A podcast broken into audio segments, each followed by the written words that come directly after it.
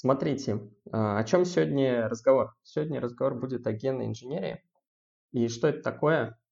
И для чего вообще это сегодня все слушать? Это все слушать для того, чтобы вы потом могли четко объяснять людям, а, что такое ГМО, что такое мутации, мутанты, почему мы все мутанты и как работают ученые, вообще что они делают.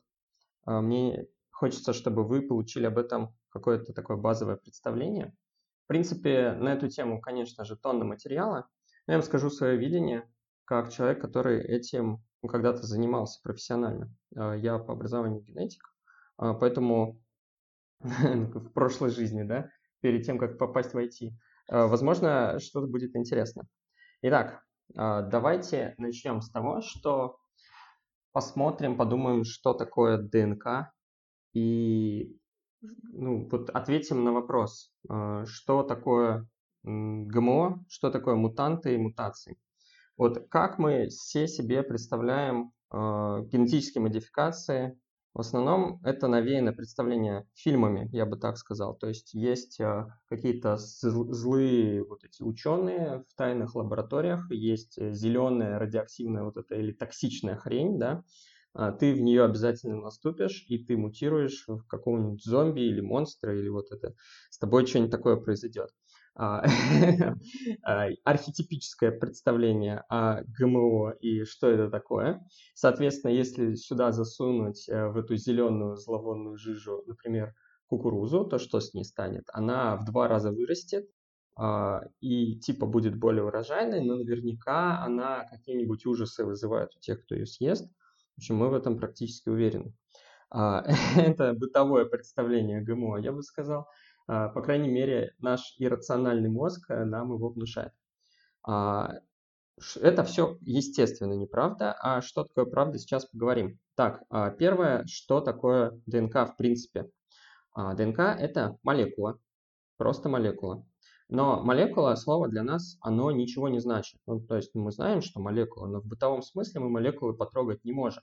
Вот, а, что еще мы знаем из молекул? Вот я могу сказать, что белок это молекула.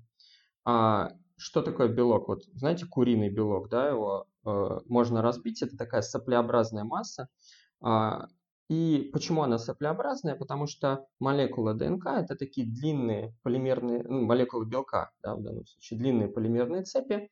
Они на себя берут много воды, абсорбируют, э, ну, как вот э, и у них создаются э, водородные связи, мы это называем. Они не совсем химические, но вот что-то такое. Короче, каждая молекула окружена кучей молекул воды. И в результате как бы э, образуется такой кисель. То есть на самом деле там не просто молекулы белка, а белок плюс очень-очень много воды. Как бы все разбухается, становится таким киселем э, внешне. Да? И куча этих молекул белка там э, плавает, и она как-то запутана там, да, между собой еще. Поэтому этот кисель а мы тыкаем пальцем, а он вот такой вязкий, да, это потому что молекулы, они между собой немножко перепутаны, э, чисто вот физически у них взаимодействие, да, и мы их как бы распутываем, когда пальцем тыкаем. Так вот, ДНК это прям вот ровно такая же хрень. То есть, а, когда ученые получают ДНК в лаборатории, на что это больше всего похоже? Это больше всего похоже на сопли. А, такие вот нити, как бы таких непонятных соплей, которые у тебя в пробирке плавают. Вот когда а, э, ученый выделяет ДНК, когда он говорит, мы выделили ДНК. Вот представьте, он держит пробирочку, в пробирочке немножечко водички, полмиллилитра там, да, можете в себе, вот обычный шприц, которым уколы делают, он миллилитров на 5. Вот у него полмиллилитра, и там какие-то сопли. Вот это ДНК, как она выглядит. Дальше, что в нем, э, что интересно в этих соплях? А как любые сопли, если вы ее съедите, вам ничего не будет. Они просто у вас э, растворятся в желудке. А, и, в общем, все, а, ничего страшного, не, естественно, не произойдет. Более того, мы этой ДНК поглощаем ежедневно с пищей очень много. То есть, да, ДНК во все, в любой нашей еде присутствует, просто потому что мы едим а, то, что раньше было живым, и, конечно же, у него внутри этой ДНК много. А, скажем, например, а, классический объект, который называется молоки рыбы. Кто-нибудь ел когда-нибудь молоки? Ну, вот эти э, э, семенники по-другому, но они, в принципе, неплохие на вкус. А так вот, они на 40 там с лишним, по-моему, процентов состоят тупо из ДНК, да, то есть э, если их э, разложить на химические составляющие, то ДНК там почти половина вот по весу. А фактически вы, каждый из вас, съедает там каждый день, ну, десяток другой грамм ДНК и совершенно не имеет никаких проблем. Самых разных организмов, да, вообще самых разных. А, это то, что на бытовом уровне происходит с ДНК. Дальше. А, ДНК сидит у нас в клетках и работает как хранитель нашей наследственной информации. Все наверняка в курсе, а за счет чего она работает, за счет того, что у нее э, вот эта последовательность э, э, нуклеотидов, из которых она состоит, то есть отдельные молекулы, из которых этот полимер составлен, она важна. На химические свойства, на физические свойства это влияет мало. Она вот как была похожа на сопли, так при любой последовательности похожа на сопли. Но а, вот эти вот последовательности буквок, мы называем это буквы да, в генной инженерии, а, они важны для тех а, систем организма, которые умеют их читать. А, кто умеет их читать? Их читать умеют их ферменты. Специальные ферменты – это белки, которые раскручивают всю нашу вот эту генетическую молекулярную инженерию, чтобы производить другие ферменты. В общем-то, все. Ничего интересного с ДНК, не происходит, кроме того, что на нее условно могут налипнуть белки, которые умеют прочитывать э, вот то, что на ней написано, и делать какие-то э, с нее копии снимать, там МРНК на самом деле с нее снимается, да, из этих МРНК белки, но это не суть важно. Будем считать, что э, ДНК воспроизводит белки, причем там через несколько итераций. А, так вот, окей, для нас это достаточно как для базы. А, мы представили себе это такие сопли, которые другие сопли делают. В общем, и они имеют разные свойства. Вот белки, кстати, э, раз уж мы немножко начали про сопли, белки могут быть разными. Вот, э, они уже по свойствам сильно различаются. Бывает куриный белок, да, а, который такой вязкий, а бывает белок кератин, да, это белок, который образует наши волосы или ногти, а, который очень прочный, там его ничего не берет и вообще какой-то там ну, прям реально классная такая биоинженерия в плане механических свойств. А, это из-за того, что как раз-таки вот у белков важно, из каких они состоят вот этих аминокислот, и в, э, собственно, в кератине очень много аминокислоты пролин, а, она придает ему вот такие вот водонерастворимые прочные свойства. Ну, прочность еще обусловлена его сложной закруткой, но это не важно, это на, не тема сегодняшнего рассказа. Итак, а, ДНК. Вот она у нас сидит в организме, делает белки. А, то, какие они бел, она белки делает, вообще-то говорит нам, собственно, а что, на что у нас будет похож организм. В каждом нашем организме закодировано n число белков. Вот у человека, я, кстати, не помню, ну, порядка там нескольких десятков тысяч, да. А, при этом мы знаем, например, что у растений многих там и сотня тысяч бывает, и больше, ну, то есть на самом-то деле есть организмы и получше, чем человек в плане количества белков, которые у них там есть. И каждый из этих белков, он для чего-то нужен, он что-то делает. А, можете представить это как а, классическое такая есть а, представление биологии, как вот радиоприемник. У него есть какие-то транзисторы внутри, они что-то там делают. И классическая проблема современной биологии заключается в том, что мы не умеем нормально этот транзистор, ну, этот э, радиоприемник моделировать. То есть белки-то, конечно, делаются, их там дофигища, но они, э, мы не способны понять, э, вот, вот так, умозрительно. Давайте представим, что мы 10 из этих белков поменяем. Что получится? Вот мы не знаем. Да, не существует суперкомпьютеров сейчас или алгоритмов или еще чего-то такого, которые могут нам посчитать достоверно, что произойдет с организмом, если у него конкретно там, десяток белков заменить. А, мы с трудом можем посчитать, что будет, если заменить один белок, и то не всегда. А, только если этот один белок отвечает за что-то очень простое.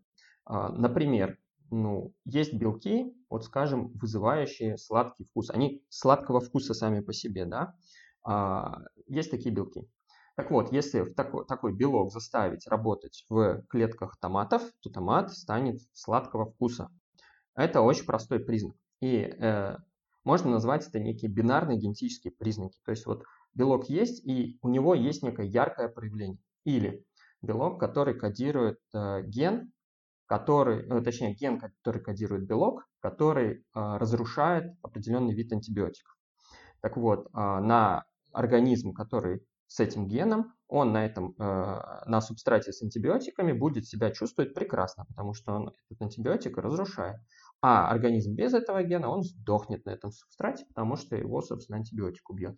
Это тоже простой бинарный признак генетический, который мы можем использовать. И человечество на данном этапе, к сожалению, пока что умеет работать в основном только с бинарными признаками, оно не умеет сложные генетические системы конструировать. Что такое сложные системы? Например, а, крылья. Вот представьте, у вас руки, курицы крылья. То есть теоретически можно сделать генетическую модификацию, по которой вместо руку человека, да, выросли бы крылья. Ну, например, вот мы э, проведем абсолютно неэтичный генетический эксперимент и человеческому зародышу там что-то вколем на ранней стадии, так, чтобы у него крылья выросли. А, максимум, пожалуй, что мы сейчас можем сделать, это чтобы у него руки не выросли. Да? Мы, в принципе, знаем какие-то регуляторные белки, которые, ну, в принципе, необходимы для развития там, конечности. Да? Можно их отключить. Но сделать так, чтобы конечности развились но развились по-другому, да еще и функционально лучше. Вот такого мы не умеем, к сожалению. Да, и когда мы это научимся, произойдет настоящий прорыв в биологии. Научимся мы это не скоро. Почему? Потому что а, самый простой белок, а, его вообще конформация, его поведения сейчас рассчитывается каким-то там большим суперкомпьютером, типа много дней. Да. А, это очень сложная хрень. А, пытаются применять нейросетки для этого расчета. А, с переменным успехом. Вроде как нейросетки лучше это умеют считать, но по факту не умеют даже замоделировать одну простейшую клетку. Слишком сложная такая хаотическая система, она слишком много там связей, вот этих всех молекул друг с другом, и слишком эти связи, как сказать, ну, короче, они сложно поддаются просчету, потому что там все это квантовые эффекты влияют, еще какая-то хрень влияет. Вообще, э, если так подумать, что наша Вселенная это суперкомпьютер, то это реально супермощный суперкомпьютер, потому что представьте, что мы одну клетку-то не можем просчитать, да, а наша, а наша Вселенная ее просчитывает в реальном времени, причем не одну, а все миллиарды этих клеток, и все у нее хорошо получается. Окей, вот у нас есть э, организм, в нем есть ДНК, в котором человек научился выделять э, гены с некими бинарными признаками, и научным путем, да, он, как происходит э, поиск таких генов? А он берет и какую-нибудь мутацию вводит. А, сейчас я расскажу, как вводят мутации, как делают мутации. Так, чтобы ген выключился. А, например, если с аналогию провести с магнитофоном, с радио берут и вытаскивают из него транзистор откуда-нибудь середины и смотрят, что произойдет. Если произойдет, а, что-то записывают там. Вот это ген, допустим, отвечающий за рост рук, а это ген, отвечающий за рост ног, а это ген, который там за много чего отвечает. А этот вообще непонятно за что отвечает, потому что мы не поняли, что произошло. Ну, наверное, это что-то произошло случайно, то он там не мог быть. Вот, ну окей. А, как-то а, определили, что гены за что-то отвечают. А потом говорят, окей, а, давайте попробуем изменить этот ген. Вот, допустим, есть какой-нибудь там, опять же, кукуруза.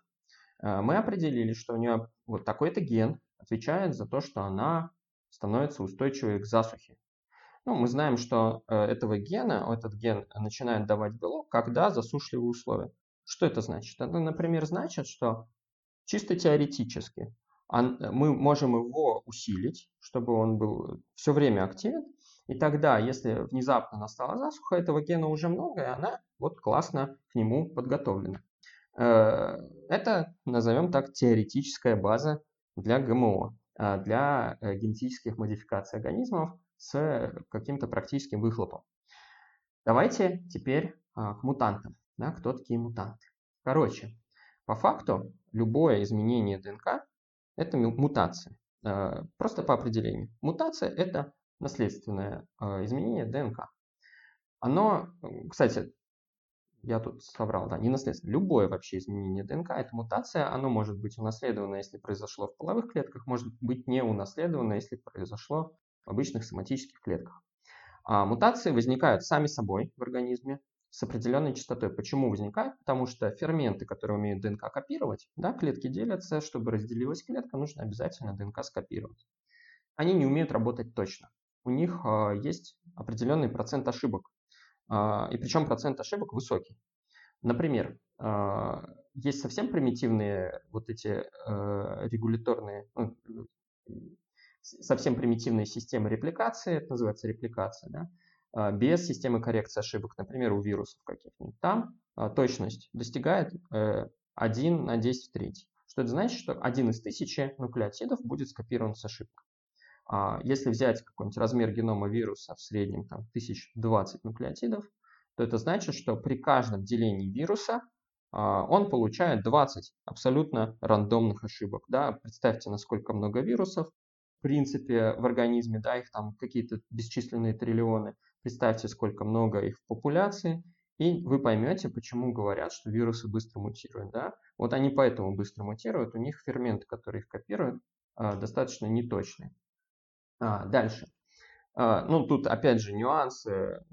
То сейчас кто-нибудь придерет, скажет, что а вирус это на самом деле РНК, а ты нам про ДНК рассказываешь, что там все сложнее. Ну, там все сложнее, но это не важно. Для того, чтобы понять суть, нам, нам не важно. Дальше. Вот есть э, копирование ДНК с определенной точностью. А, если бы у человека мутир... человек мутировал с частотой 10 э, в третий, да, на, на каждые 10 третий нуклеотидов одна мутация, он бы не выжил. У него все бы по поехало бы по одному месту, потому что сколько у него там геном, кстати, я туплю, да, я реально не помню, сколько геном. Сейчас я быстро найду, да. По-моему, что-то в районе 3 миллиардов нуклеотидов. Сейчас а, найдем. Размер. Так, геном человека, размер. Смотрим. А, размер генома человека. 3 миллиарда, да, 3 миллиарда пар оснований. То есть у него бы на каждое деление сколько было бы? 3 миллиона мутаций. Но это капец, я вам скажу, это не выжить. И у человека есть много э, систем исправления мутаций, встроенных в него, да, как QA да, в разработке. Э, разработчик что-нибудь написал, а потом за ним ходят тестировщики, проверяют. Вот точно так же в организме ДНК разделилась хреново, не умеет она это правильно делать. А за ней ходят ферменты и проверяют, нормально она это сделала или нет. И точность повышается на 6 порядков. Да, то есть частота ошибок у человека это примерно 1 к миллиарду. А, и в нашем среднем при каждом делении у нас возникает не 3 миллиона мутаций, а всего 3 мутации. То есть немного, но все равно есть. И вы подумайте, сколько в человеке вообще клеток. А клеток у нас, э, ну, тоже какие-то дикие триллионы, и каждый из них мутирует как минимум в трех местах. И вы можете представить себе, что в принципе у вас, ну, вы вообще мутанты с ног до головы полностью напрочь, уже сразу да, а, это, к счастью, в большинстве случаев не вызывает проблем. Почему? Потому что мутации э, ну, по большому счету безвредны. Да? Очень велика вероятность мутации попасть в какой-то участок ДНК, который ничего не значит. Это первое, что может произойти с мутацией. Второе, что может произойти, мутация может возникнуть в месте ДНК, которая э, за что-то важное отвечает, и клетка просто сдохнет. Это второй самый вероятный сценарий. Да? Отключился промутировал какой-нибудь важный ген, а, который ну, клетке нужен для жизни, и все. Она померла, и потомство не оставила, и всем хорошо. Э, проблема начинается тогда, когда клетка мутирует в месте, которое, а, ну, которое не мешает ей жить, а еще хуже, которое ей э, улучшает жизнь. Да? Вот, например, э, в каждом многоклеточном организме в клетках есть гены, которые отвечают за контроль числа делений. Вот если случайно клетка мутировала в том месте, которое отвечает за контроль числа делений, то организм, клетка может переродиться, стать раковой. Да? Она, а, потому что она получила некое преимущество в рамках одного организма, и теперь ей, а, ну, ее рост ни с чем не сдерживается, она может делиться дальше, ее потомство тоже может мутировать и так далее. И они таким образом, накапливая, а, каждая раковая линия, она продукт не одной мутации. Там а, должно накопиться некое критическое количество мутаций в определенных генах контроля а, делений, чтобы ее вообще напрочь разнесло, да, потому что там все-таки механизм сложный, а, там э, не одна дублирующая система, не позволяющая клетке стать раковой. Но вот если оно внезапно переродилось, э, несколько таких да, клеток, то все, то микроопухоль становится макроопухолью. Микроопухоли на самом деле у нас невероятное количество в человеке, каждый день образуется, помирает, а, и мы этого не замечаем. Но редко из них э, что-то доходит до а, большой стадии. Там много-много регуляций на этот счет, там в какой-то момент иммунитет вмешивается, и это прям супер большая отдельная тема, очень сложная. А, мы про сегодня про нее не будем, но по факту вот мутации у нас происходят, и самое зримое, а, что мутации в человеке вызывают, это ну, какой-нибудь там рак. Да? Это печально. Что происходит, если мутация вызыва... Э, происходит в половых клетках человека? А, это происходит, да, с частотой минимум 3 штуки на миллиард, ой, на человеческий геном, а учитывая, что половые клетки это продукт не одного деления, да, у каждого из нас там их много этих половых клеток, то в принципе там мутации успевает накопиться нормальное количество.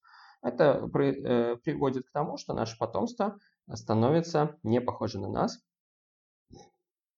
э, как бы там два типа, да, почему она не похожа на нас. Первое, мы как бы скрещиваются папа и мама, да, между собой привносят разный набор генов, а второе, что каждый, собственно, э, половые клетки папы и мамы, они, в общем-то, мутируют, прежде чем слиться между собой еще в организме, то есть они по определению уже не похожи на а, то, что было до этого. А, и потомство имеет шанс получить какую-то новую мутацию, которой ни у папы, ни у мамы не было. Вот. И если уж на то пошло, генетическая модификация организмов происходит при каждом зарождении нового организма. Потому что, если посмотрите, они уже отличаются от того, что было до этого. Любой абсолютно организм, э, когда дает потомство, он мутирует с той или иной частотой. А примитивные организмы мутируют сильнее, у них меньше регуляции, не позволяющих мутировать. Сложные организмы мутируют медленнее. Ну, например, бактерии, у них частота коррекция ошибок всего лишь 10 шестой, да, в тысячу раз меньше, чем у человека, поэтому даже несмотря на то, что у них геномы поменьше, все равно они мутируют чаще. Но они еще делятся часто. Таким образом, э, генетически, ну, во-первых, да, первый тезис, мы все мутанты э, по определению. Второй тезис, э, мы уже все генетически модифицированы тоже по определению, потому что мутация – это разновидность генетической модификации, только она произошедшая природно. А в чем великое как бы вот это таинство генетических модификаций человека в том, что они происходят рукотворно. А, и первое, с чего начал человек э, манипулировать геномами, это было искусственный, ну, искусственный мутагенез называется. Когда человек берет и ну, берет какую-нибудь культуру клеток, не знаю, бактерий. Что такое культура бактерий, чтобы вы тоже представляли. Вот а, есть такая, знаете, э, показывают во всяких фильмах, э, статьях такая круглая стеклянная штука, чашечка такая стеклянная с крышечкой, это называется чашка Петри. Внутри этой чашки Петри залит э, такое желе, ну, а, а, агар, на базе агара, но можно представить себе, что это как желатин, такая, ну, вязкая такая хрень. А, и на ее поверхности растут э, вот эти вот колонии бактерий, они как выглядят как просто такой налет белый. Вот это, пожалуйста, это модельная такая система что происходит с, в лаборатории. И берут вот эту чашечку с бактериями, а, облучают каким-нибудь э, жестким ядерным там, излучением, ну, вот, чтобы повысить у нее частоту мутаций. А потом берут и переносят бактерии на среду с антибиотиком. Так-то обычно все бактерии должны на среде с антибиотиком сдохнуть. Да? А, но если мы ее... Не, кстати, наврал, да? Э, это мы уже говорим о том, что у нее какая-то приобретенная сложная мутация будет. Это э, немножко другое, поэтому наоборот. Да? Представим, что все бактерии жили на среде с антибиотиком, мы их пересеяли на другую среду, а, пробили их радиацией, а потом высеяли обратно. И не все из них вырастут. Собственно, так мы, может быть, поймем, что ген, который... А, ну, там изменился какой-то ген, который а, позволял им выжить. Или представим, что бактерия производит некий продукт цветной. Да? Бывают цветные бактерии, бывают бактерии, специальные гены в бактериях, которые, например, заставляют их делать из бесцветного там, продукта, например, синий. Ну вот, неважно, как он называется, важно, что я добавляю в среду бесцветное вещество, а бактерия умеет делать синий с помощью специального гена. А мы фигачим эти бактерии э, радиацией, и бац, смотрим, что появляются белые колонии. Они перестали иметь способность делать синий. Это значит, что мы искусственно вызвали мутацию в гене, а, который отвечал за превращение вот этого белого субстрата в синий, и бактерия больше не умеет это делать, потому что ген выключился. А, в генетической инженерии это, это явление называется нокаут, как бы ударили по роже, вот оно нокаут получило, да, ударили по гену, он нокаутировался. А, и такие бактерии называются нокаутами, и, соответственно, э, это является искусственным мутагенезом. По сути, мы искусственно выключили определенный ген, совершенно определенный. А, просто сделали это, а, долбя вот э, кулаком по, если представить радиоприемник, мы по нему просто кулаком бьем, там какие-то транзисторы отлетают, мы потом пытаемся его включить, он там по-разному не работает, и в каких-то случаях не работает именно так, как мы предсказывали. И это называется искусственный мутагенез. Э, способов искусственного мутагенеза много. А, бывает радиационный, бывает химический, бывает там еще какой-нибудь. Но важно, что в принципе человек здесь э, вмешивается в генетический код организма, и по сути он делает некое ГМО. И оно будет передаваться по наследству, точно так же, как и обычное э, ГМО, наше классическое любимое. Дальше. А, человек, конечно же, хотел более точно. Он не хотел всегда кулаком бить, он хотел что-нибудь более meaningful, да, более осмысленное вносить в организмы. Ну, например, он подсмотрел, что у другого организма есть какой-то ген, который вроде как э, очень классно ему придает свойства. Ну, например, а, нашу кукурузу жрут вредители, а мы какой-нибудь сорняк нашли, который никто не жрет. Почему? Мы выяснили внезапно, что у него есть специальный фермент, который а, или специальный белок, который у насекомого вызывает смерть. Вот оно становится ядовитым насекомым. Мы такие, ага, а давайте-ка сделаем так, чтобы в кукурузе этот ген появился. Есть нам нужно как-то перенести этот ген.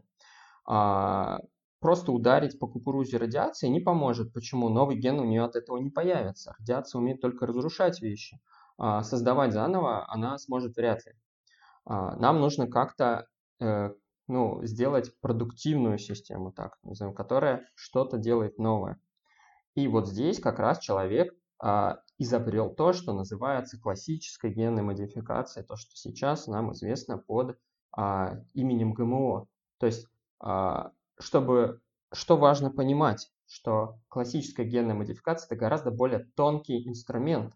А, это не то, что вы бьете кулаком по радиоприемнику, и там может произойти вообще все, что угодно, да, вообще все, что угодно, и ужасы какие-нибудь тоже. А вы аккуратненько выпаиваете один транзистор из одного радиоприемника и впаиваете его в другой. То есть это по определению, в принципе, более безопасная процедура, если представить себе а, возможный outcome, да, возможные все варианты того, что может пойти не так. Окей. Что нужно для того, чтобы модифицировать кукурузу? Будем на этом примере. А, во-первых, ну, в кукурузу нельзя просто так воткнуть ДНК с шприцем, да, вот, а, как бы, как бы я подумал, что а, модифицирует организм. Я подумал, вот берем шприц, херачим его в кукурузу, и вроде как она модифицируется. Нет, так не получается, к сожалению. А, поэтому а, ученые изобретают хитроумные способы, как же они это делают. И способ доставки ДНК клетки хозяина, организма хозяина, который должен быть модифицирован, называется вектором. А, итак, нам нужно выбрать правильный вектор для модификации. Э, вектора бывают разными. А, бывают вирусные вектора. Это значит, мы должны сделать какой-то вирус, который умеет модифицировать клетки организма. Бывают а, просто вектора в виде просто ДНК. Действительно, можно не вколоть только, а добавить, например, в среду с бактериями ДНК, и бактерии ее каким-то образом сами начинают а, себе засовывать и модифицироваться. Такое тоже бывает. А, бывают вектора в виде самих бактерий. Например, мы а, специальные бактерии модифицировали, и они заражают а, уже более высшие организмы, например, растения.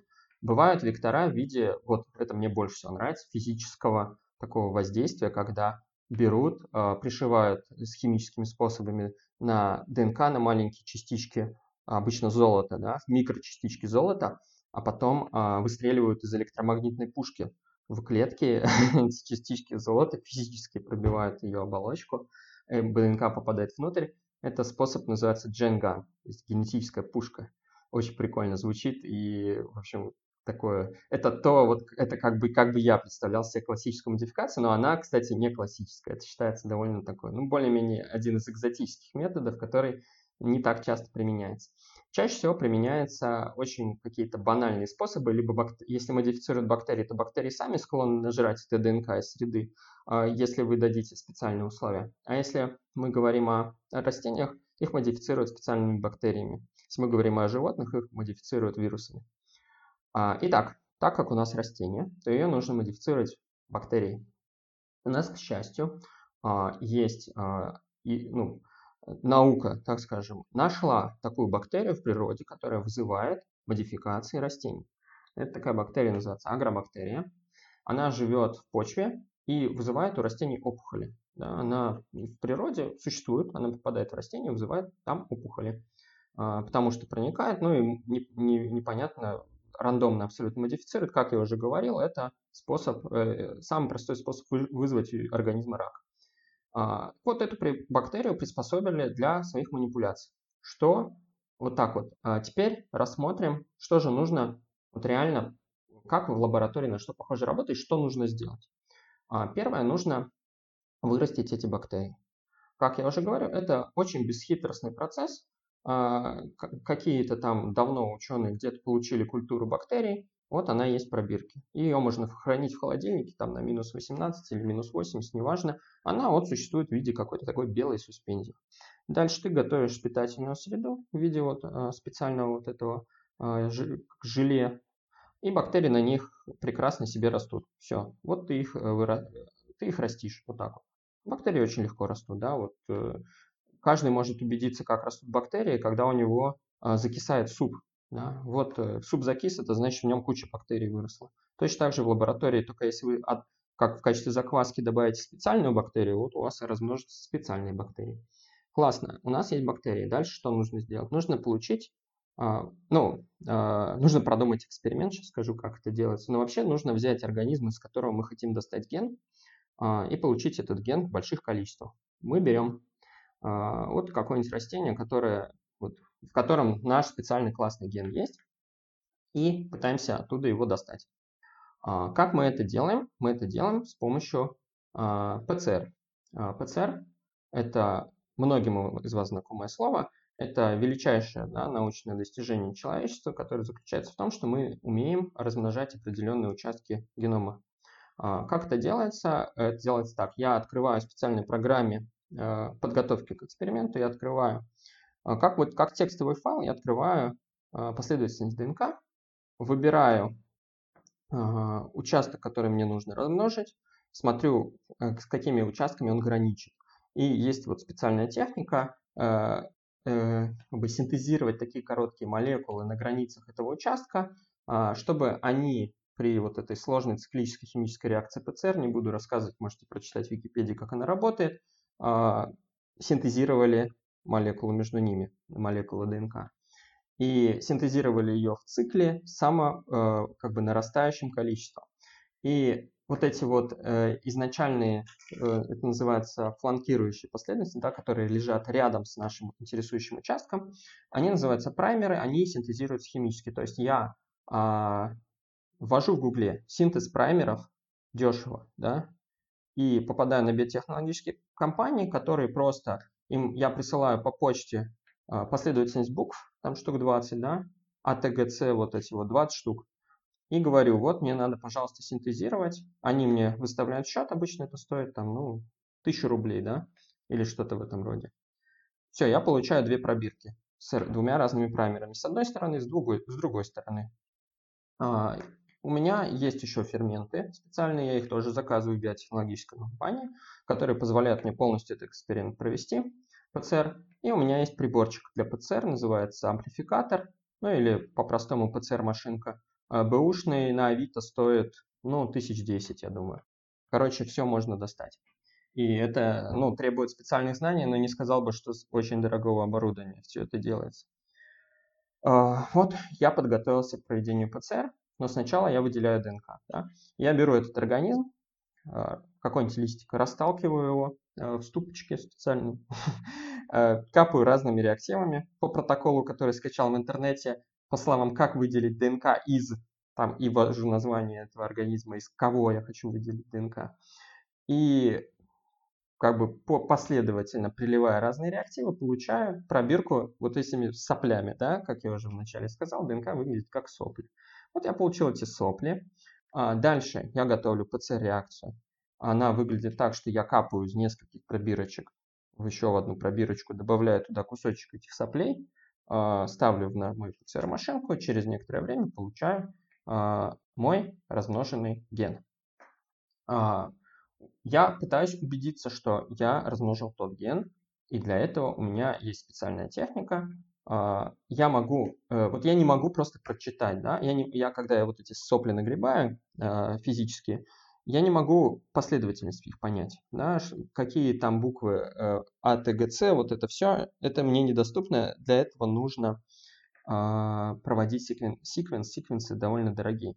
Но что я могу? Я могу очень быстро и дешево посмотреть, какой длины эти фрагменты. То есть э, нужный мне длины фрагмент, допустим, я, ген должен быть длиной в 500 нуклеотидов.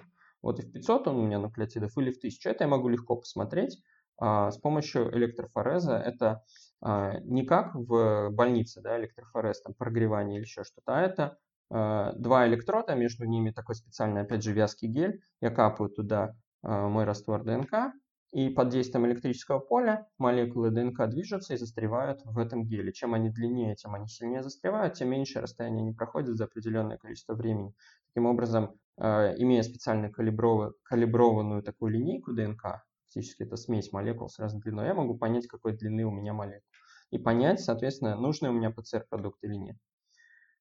Все, я получил вот эти вот моли, э, размноженные фрагменты ДНК. Это выглядит просто как пробирка с водой. Вообще, вы не, ее не видите, она там, э, и она в низкой концентрации, гораздо ниже, чем исходная. Она никак не выглядит, просто выглядит как пробирка с водой. А, если ее выпить, вам ничего не будет, она просто у вас разложится в желудке и все. Если вылить, ничего не будет. А, все, что угодно с ней сделать, ничего не будет. Что с ней можно сделать интересно? Вот знаете, есть такие методики определять по ДНК, например, человека, что вот преступление, да, мы определили там по ДНК, что это такой-то человек. Так вот, определяют по ДНК, анализируя определенные вот эти последовательности генома, Соответственно, можно у кого-нибудь другого человека украсть волос, да, сделать из него ПЦР, а, развести его в воде, попшикать на месте преступления, и там будет настолько большая концентрация вот этих целевого фрагмента, которому определяет человек, что, в общем-то, следствие подумает, что это был другой человек. Так что, знаете, это генетические маркеры преступления очень легко подделать на самом деле. И, и вовсе не обязательно для этого Э, наличие вот этого человека там. Да? Э, я надеюсь, вам это никогда знание не пригодится, но просто вы можете его знать. Дальше. У нас есть наша, наш замечательный ген в растворе, который выглядит как вода. Мы берем наши бактерии, ну и очень грубо я это скажу, но просто фактически на них это э, выливаем. Это в первом случае. Э, в сложном случае нам нужно подготовить генетическую конструкцию, э, то есть я должен э, специальным образом эту ДНК подготовить, чтобы она в этих бактериях, ну, там, как-то размножалась. То есть, например, я плазмиду какую-то должен сделать.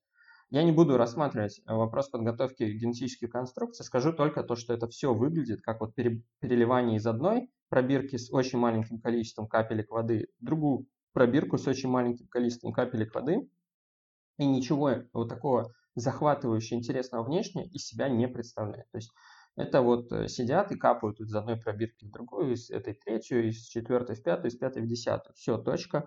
Никто э, костюмов биохазард не носит.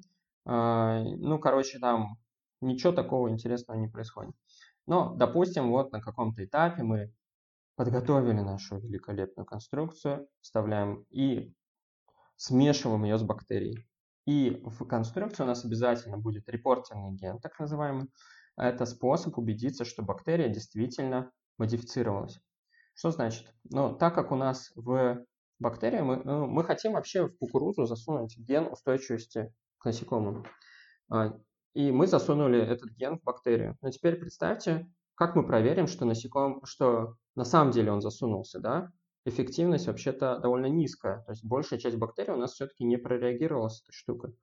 А, мы что, насекомых заставим бактерии жрать? Так они не будут. Они кукурузу хотят жрать, не бактерии. Они не смогут, в принципе, даже если там не было этого гена. А, поэтому мы прицепляем специальный ген, который называем репортер. Чаще всего в репортерных генах это гены устойчивости к антибиотику. То есть у нас конструкция получается целевой наш ген и, например, ген устойчивости к антибиотику, ну, например, к ампицилину. Поэтому, если добавить культуру с бактериями ампицилин, то все бактерии, которые не прореагировали с такой ДНК, они сдохнут. А все те, кто прореагировали, у них будет полный кайф, и они будут там жить и размножаться. А мы знаем, что мы такую конструкцию сделали, где к нашему целевому гену рядом, рядышком стоит ампицилин.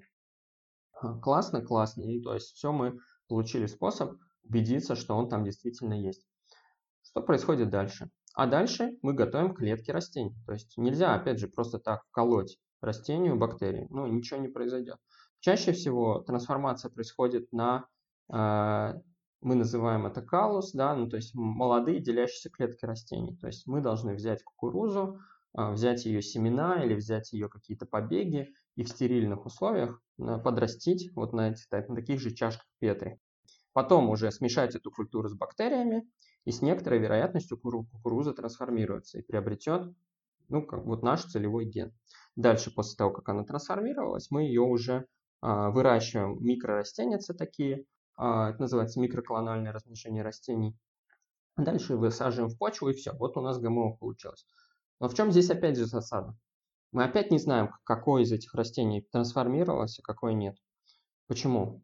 Ну, потому что что мы будем жукам скармливать? Так жуки, э, они большие растения едят. Опять же, здесь у нас маленькие, стерильные. В общем, э, с практической точки зрения этот эксперимент провести нереально. Поэтому как делают? Опять пришивают какой-нибудь репортерный ген. А, репортерные гены в случае растения, например, а, GFP, зеленый флуоресцентный белок. А, что это значит? Это значит, что если на растение посветить ультрафиолетом, оно начинает светиться зеленым цветом. Вы наверняка видели такие картинки в каких-то научных журналах, да, что светящееся растение.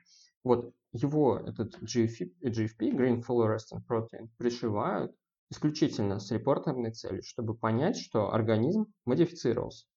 И что в нем, а, помимо этого GFP, наверняка есть нужный нам ген, который, собственно, и должен там работать. Все.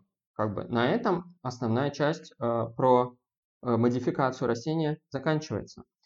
Как эту модификацию обнаруживать? Да? А как ее обнаружить, понять, что она в растении есть? Чаще всего ее обнаруживают по наличию либо классических репортерных, репортерных генов, то есть э, делают ПЦР с э, праймерами к вот этому гену и обнаруживают его присутствие, либо по наличию специальных э, регуляторных областей, искусственных, которые, а, это называется искусственные промоторы, да, а, которые призваны усилить а, вот синтез белка с этого гена. Их тоже можно обнаружить. Но, в принципе, если ученые предприняли попытки скрыть следы преступления, теоретически ГМО обнаружить, можно сделать так, чтобы его не обнаружить. Да. Есть способы, когда конструкция вставляется вот чисто, без, без Э, без следов вставки. И ну, теоретически такая ситуация возможна, просто, опять же, э, это интересный факт. Вряд ли он вам поможет в жизни, но знайте, что не все ГМО, в принципе, обнаружимо. А, и как бы это лишний раз нам доказывает, что природа, природные ГМО мало чем отличаются от искусственных. А сейчас вам забавный факт. Если из вас те, кто здесь курит, знайте, что все природные, ну вообще все растения табака в мире, все являются природными трансгенами. И это было, кстати, великолепное открытие, а, когда изобрели вот э, перенос с помощью бактерий в растения, генетической информации, начали искать, ага, раз мы это можем сделать искусственно, а в природе это вообще происходит или нет? И оказалось, что это действительно происходит в природе. И более того, это происходило с растениями табака так, что все растения табака имеют внутри себя определенные там последовательности генов этих бактерий, и все э, растения табака являются природными трансгенами. Да? Это, а, и это позволило, собственно, нам с уверенностью утверждать, что а, вот ГМО – это не искусственный процесс. По сути, он изобретен природой, мы только копируем то, что природа уже делала сама. Поэтому если кто-то вам говорит, что э, ГМО это ужасный яд и, и все такое, надо, вы в первую очередь можете спросить, а ты вообще куришь? А если ты куришь, как ты можешь курить? Потому что все растения табака в природе, в принципе, абсолютно природный трансген. Не бывает ни трансгенного табака. Вот такой вот интересный казус, да, поэтому курить, э, может быть, он не курит, да, тогда и классно. Э, можете сказать, что курить вредно еще и потому, что это ГМО. Вот так вот.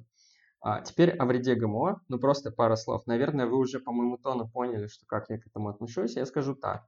А, ГМО вредно ровно настолько, насколько конкретный ген, зашитый в организм, может навредить. Например, если вы встроили в организм ген, который делает белок, который потенциально вызывает аллергию, ну, у кого-то, разумеется, это вредно.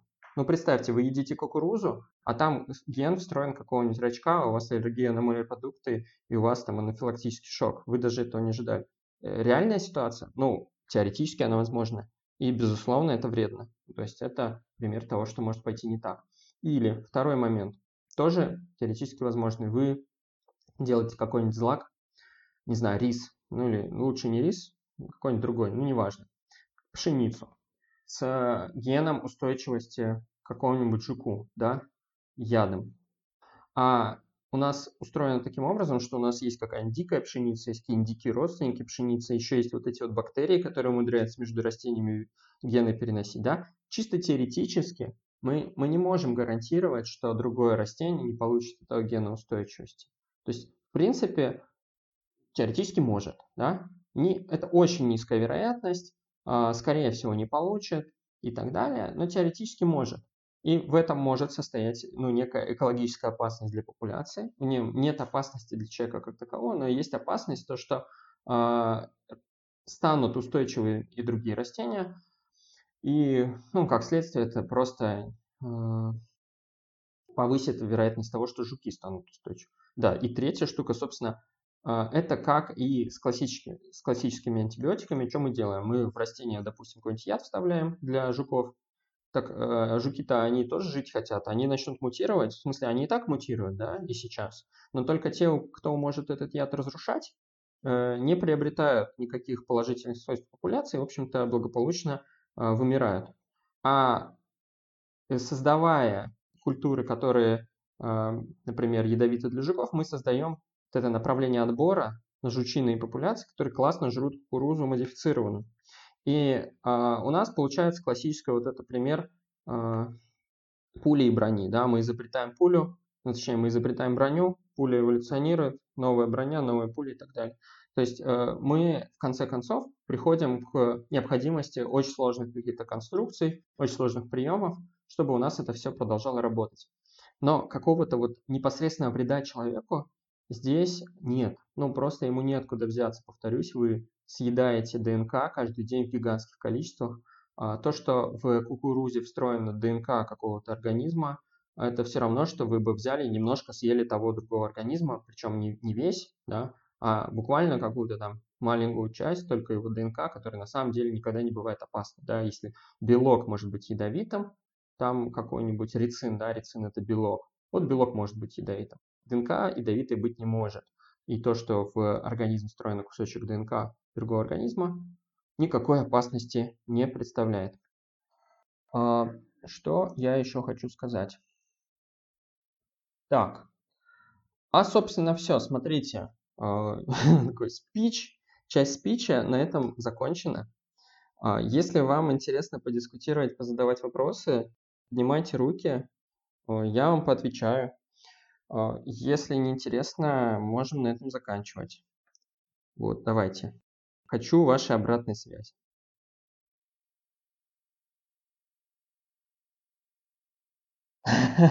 Я так и подумал, что без картинок будет сложно, но сорян, Клабхаус такое дело.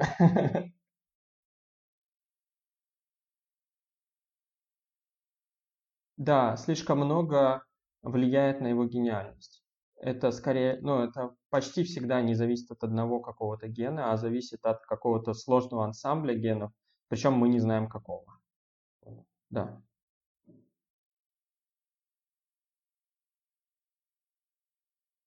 И слушала ту часть, где я говорил, что ДНК это на что это похоже в жизни? Ну, короче, как ты в жизни можешь применить? Я вначале сказал, что ты каждый день съедаешь ну, там, десятками грамм ДНК, потому что ДНК во всех наших продуктах, и в ДНК вообще нет ничего опасного. Ну, то есть, как применить? Ты можешь применить так, что ты просто должна знать, что генетическая модификация сама по себе ну, не несет опасности для человека. Потенциальную опасность могут нести какие-то белки, которые, которые аллергенны в результате вставления а, вот этой вот э, чужеродной вставки. Ну вот, пожалуй. И ты можешь троллить курильщиков, особенно если они антигмошники, да. Видите курильщика антигмошника, сразу ему говорить, что ты знал, что все растения табака природные трансгены. Если он не знал, ну, вы можете Википедию открыть, ему это показать. И он будет, э, не знаю что, он будет расстроен. Вот.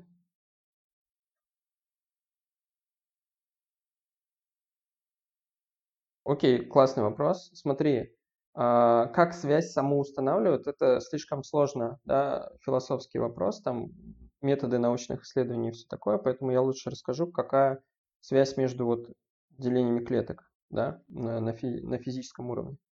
А, у нас образ жизни может влиять двумя, двумя вещами.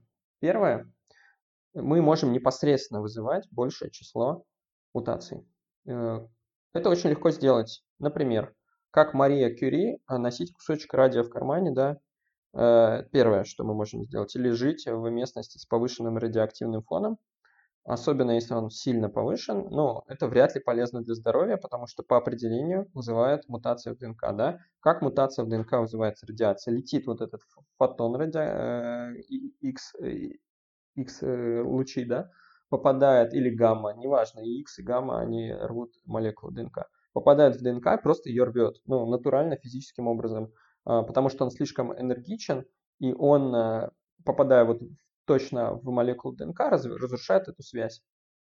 А, ладно бы он саму связь разрушал, саму цепочку ДНК рвал, это полбеды, он бывает отрывает а, кусочки от, э, ну, меняет сами, короче, основания, да, вместо одного становится другое, вместо я не помню, как там точно, да, но, условно говоря, там была одна буква, стала другая буква.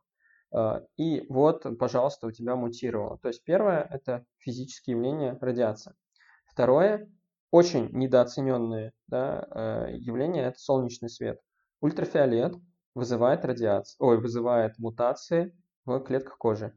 Наш солнечный ожог – это что такое? Это когда вы, находясь на ультра, ну, как бы, облучаясь ультрафиолетом, ваши клетки по коже получают множественные повреждения ДНК и несовместимые с жизнью клетки. Просто клетка умирает.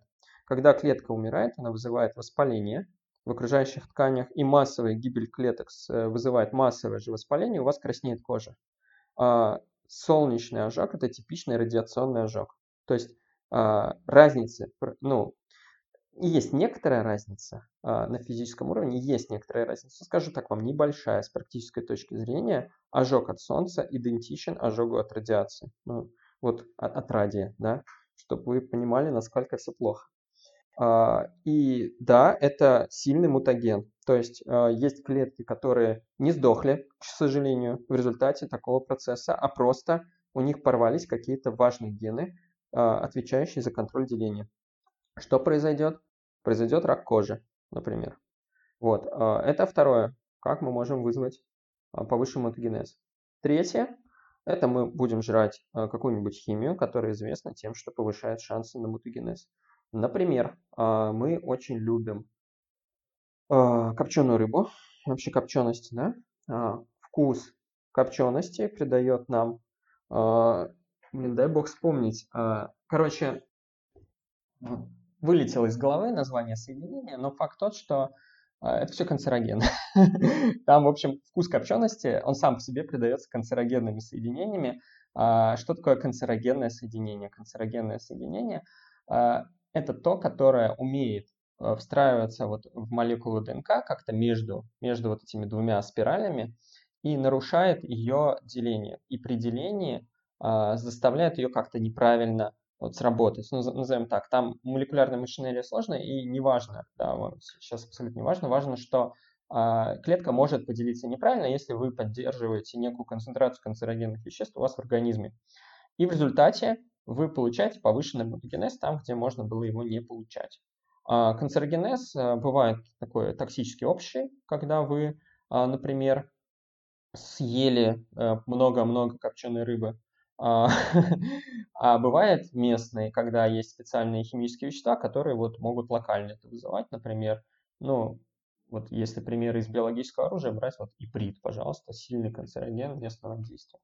Вот. Ну, еще, на самом деле, немало канцерогенов в дикой природе. А, очень это популярное средство защиты у растений. А, и жрать, что попало с улицы, конечно же, не стоит. Ну, то есть э, канцерогены – это не шутка, это правда существующая фигня. А, это первый эшелон. Да?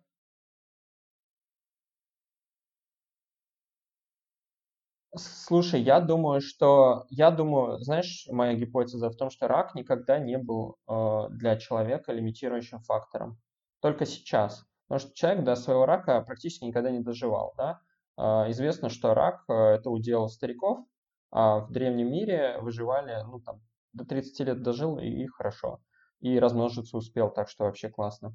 Э, соответственно, а вкус э, жареного, да, то есть э, канцерогены – это продукты сгорания вот, лигнинов в древесине, это такие гетероциклические соединения. Короче, я сейчас, я сейчас уже начал грузить, да. Но факт, что э, это просто сопутствующие вещества в дыме древесном. А мясо, приготовленное на костре, и оно продымленное, оно очень легко переваривается, потому что оно размягчается, там какие-то белки разрушаются структурные, которые нам мешают его переваривать. Ну, короче, это такая питательная пища. И то, что ты через два десятилетия или три получишь от этого рак, а, это вообще-то не важно в терминах эволюции, потому что размножаются у нас молодые люди, а, и, собственно, больше 30 лет ты в древнем обществе не выживешь, скорее всего, поэтому, ну, как бы и ладно. Канцероген и канцероген, хрен с ним. Вот я думаю на таком уровне. Вот. Давай я закончу спич, да, потом про канцерогены можно еще. Это первый эшелон, да, назовем его физически повышающие способы, ну, количество ошибок ДНК, да, это радиация, это два солнечная радиация, это разные виды канцерогенов. А, а еще есть а, иммунитет и механизмы работы иммунитета. У нас на самом деле мощный иммунитет, который пытается распознать клетки, которые как бы раково переродились. У нас а, там а, есть специальные сложные способы ну, как бы есть специальные клетки иммунные, которые такие клетки ну, пытаются выявить. Да? Вот, как бы он чек проводит, подходит к клетке и чекает, а, работают ли у нее специальные регуляторные функции, направленные на ограничение ее размножения, или по каким-то причинам не работают. Если не работают, а, эта клетка, она называется НК, Natural Killers, она берет ее и убивает просто. То есть потенциально раковую клетку иммунитет выносит. И он это делает очень прям постоянно. Э, если бы у нас не было иммунитета, мы бы раком очень быстро бы поросли. И это известно на мышах, э, у которых этот иммунитет нарушен э, какими-то способами. Да? Есть специальные лабораторные линии мышей, которые прорастают этими раковыми опухолями просто из всех, из всех мест. Ужасная метафора, но это факт. Потому что у них есть проблемы с иммунитетом. Вот иммунитет – это вторая часть борьбы с раком. И известно, что иммунитет э, ну, зависит и от нашего образа жизни, и от нашей головы, и от э, ну, каких-то, короче, наших заморочек. И вот пониженный иммунитет может приводить к тому, что у вас будет э, повышенный рак. А, вряд ли здесь есть какая-то супер прямая связь с тем, что сколько вы спите, иначе бы это давно стало статистически исследовано. Но какая-то связь теоретически возможна. Давайте назовем так. Это не антинаучная теория, вот что важно. А, что ваш образ жизни действительно ну, может э, выразиться в том, что у вас приобретается рак. Ну вот, надеюсь, ответил на вопрос.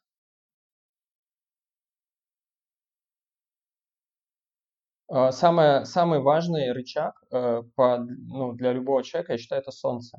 Но на самом деле э, реально рак кожи это не шутки, и он действительно вызывает солнечным излучением.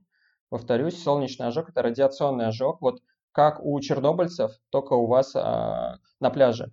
Просто люди, они, для них солнце это такой ласковый лучик, да, они просто не осознают, насколько это опасная штука. И для нашей клетки абсолютно неважно, мутирует она от гамма-радиации или от э, мягкого ультрафиолета, да, 400, ой, сколько там, Э, ДНК пик поглощения там 200, сколько-то с хвостиком нанометров, но этого хватает в Солнце. Это не мягкий ультрафиолет, окей, это средний, но неважно, его хватает. Э, она прекрасно мутирует, у вас, э, в общем, укрывайтесь панамками, да. Ну и поменьше есть вот этих всяких копченых и прочее, это тоже не шутки. Ну то есть на полном серьезе. А, там все состоит из канцерогенов толстым слоем полита. Да, а, классный вопрос, спасибо. Да, да, а, есть, конечно же. И взрослые организмы модифицируют. Какая там проблема? Проблема вот э, ну, начнем с того, что я повторюсь, э, модифицируют с помощью векторов. Вектора для взрослого организма – это чаще всего вирусы. А, ну вот, скажем, человек может себя модифицировать вирусом. А, что проблема, какая проблема с вирусом? Чаще всего вирус встраивается в геном неконтролируемо. То есть он проникает в клетку и встраивается ну, куда хочет. И он может так строиться, что он разрушит важный вот этот ген, который препятствует перерождению клетки в ракового. И вместо, вместе да, с вот этой какой-то нужной вам генетической модификацией вы приобретаете рак. Э, ничего классного в этом нет, разумеется, и опыты с массовым, такой массовой модификацией клеток организма приводят почти всегда к высокой доле ракообразования, и поэтому ну, это не самая классная в мире история. И это очень серьезная проблема, и с ней пытаются бороться. Например, а, как с ней можно бороться? А, можно взять и а, достать у тебя какую-то линию клеток и модифицировать их пробирки. Убедиться, что среди них нет, нет раковых, и пересадить тебе их обратно. Э, таким образом, у тебя, пускай не весь организм модифицирован, какой-то кусочек хотя бы, но если, например, ты болен болезнью, где просто надо, чтобы хотя бы часть клеток вырабатывала определенный белок, его вот не хватает в организме, то, в принципе, это тебя излечит. И такие модификации, ну, используются, да, они уже даже в клинике есть. Э, э, я помню, вот какое-то там есть самое дорогое в мире лекарство, да, для каких-то супер редких генетических заболеваний, типа там 2 миллиона долларов стоит, да, по сути это а, вирусная терапия, которая модифицирует твои клетки, ну, то есть уже у взрослого организма. То есть обычно ее детям делают, а, потому что они не доживают до взрослого возраста, если им не сделать. Но вот можно таким образом детей спасти. И, кстати, самый прикол, что такую вирусную терапию, в общем-то, даже можно делать на коленке. То есть генетические средства, как я уже пытался донести, это не не особо дорогое удовольствие, да, можно э, там бомжом на Авито, да, полазить и, и обладая специальными знаниями. В общем, ты нас, наскребешь оборудование, чтобы делать самостоятельно, и а, в YouTube есть прикольный чувак, а, у него канал, по-моему, Thought Emporium называется, он а, подготовил, а, короче, он модифицировал себя, чтобы стать толерантным, э, чтобы, ну, короче, у него лактозная интолерантность, он не может есть, пить молоко, он себе ввел в организм, в клетки оболочки желудка или кишечника, я уж не знаю, где у там это э, получилось в итоге, а, с помощью вируса а, белок, который отвечает за усвоение вот этой вот лактозы. И он после этого стал способен а, пить молоко. Очень классно, ну, то есть вообще космос просто. Он буквально вот э, насинтезировал кучу этого вируса. Вирус в пробирке выглядит как водичка. Но только в отличие от а, ДНК, как я сказал, ее можно безвредно выпить, то этот вирус, ну, не особо безвредно, да, то есть он его выпил, а этот вирус у него в кишечном тракте, ну, пошел там модифицировать клетки эпителия, короче, по жести, да, то есть, но вот сработал.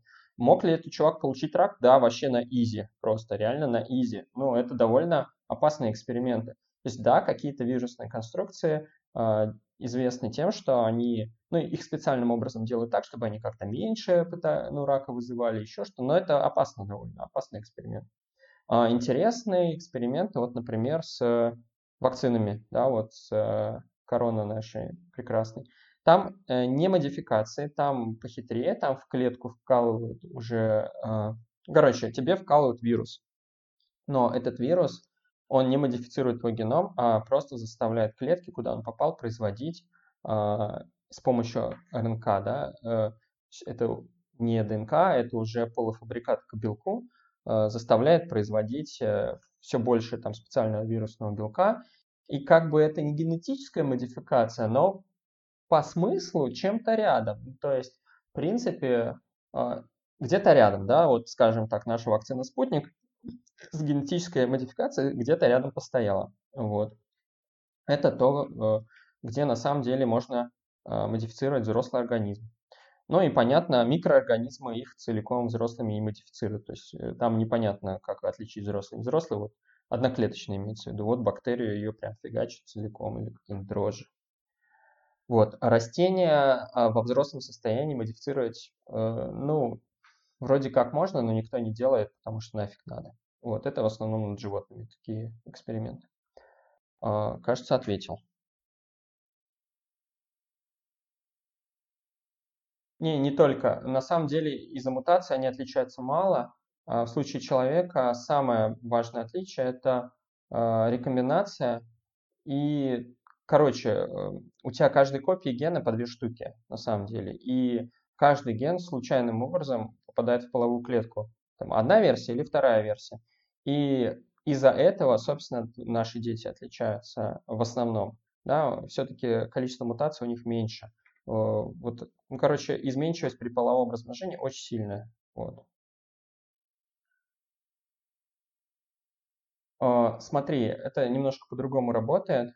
А, во-первых, больше всего проблем у женщин, потому что у мужчин-то сперматозоиды постоянно воспроизводятся, а, их много, а яйцеклеток меньше гораздо.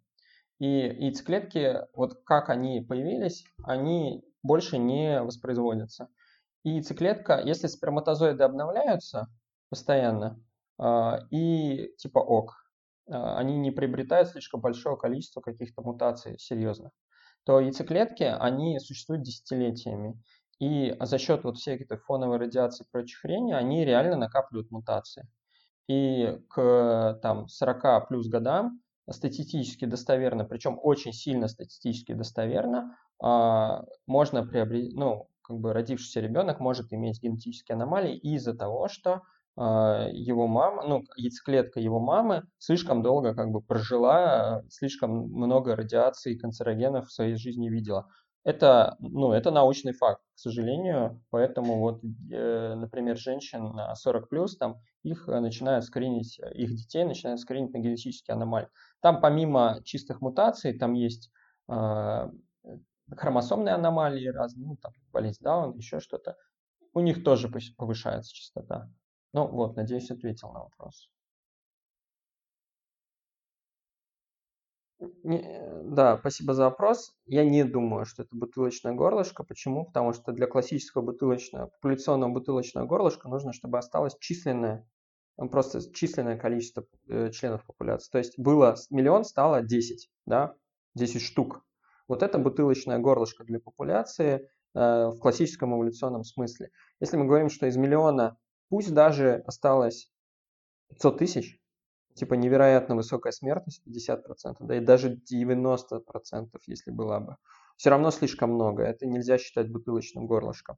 И у человечества бутылочное горлышко будет, вот если 10 а, колонистов уедут на Марс, и больше никогда к ним никто не прилетит, и они будут размножаться между собой на протяжении там, многих поколений, мы сможем сказать, что э, колонизация на Марсе прошла через бутылочное горлышко, и мы это увидим в распределении определенных э, генетических, там, ну, собственно, генетическом распределении, да, мы сможем понять. Э, так мы, например, про гепардов, по-моему, знаем, что они проходили через бутылочное горлышко, типа вся наша, все гепарды, которые в Африке есть, как когда-то давно, там это было буквально несколько особей. Ну, вот. Так, раз желающих нет, мне уже поздно, будем заканчивать. А, всем большое спасибо за то, что пришли. Будем повторять. А, я не всегда буду о генной инженерии, так сразу скажу. Как бы, но если вы захотите о генной инженерии, в телеграм-канальчике напишите, я еще что-нибудь там вам расскажу. А, в общем, задавайте вопросы в комментарии э, в телеграм-канале. Я обязательно буду иметь в виду. Всем большое спасибо. До следующего четверга. Всем пока.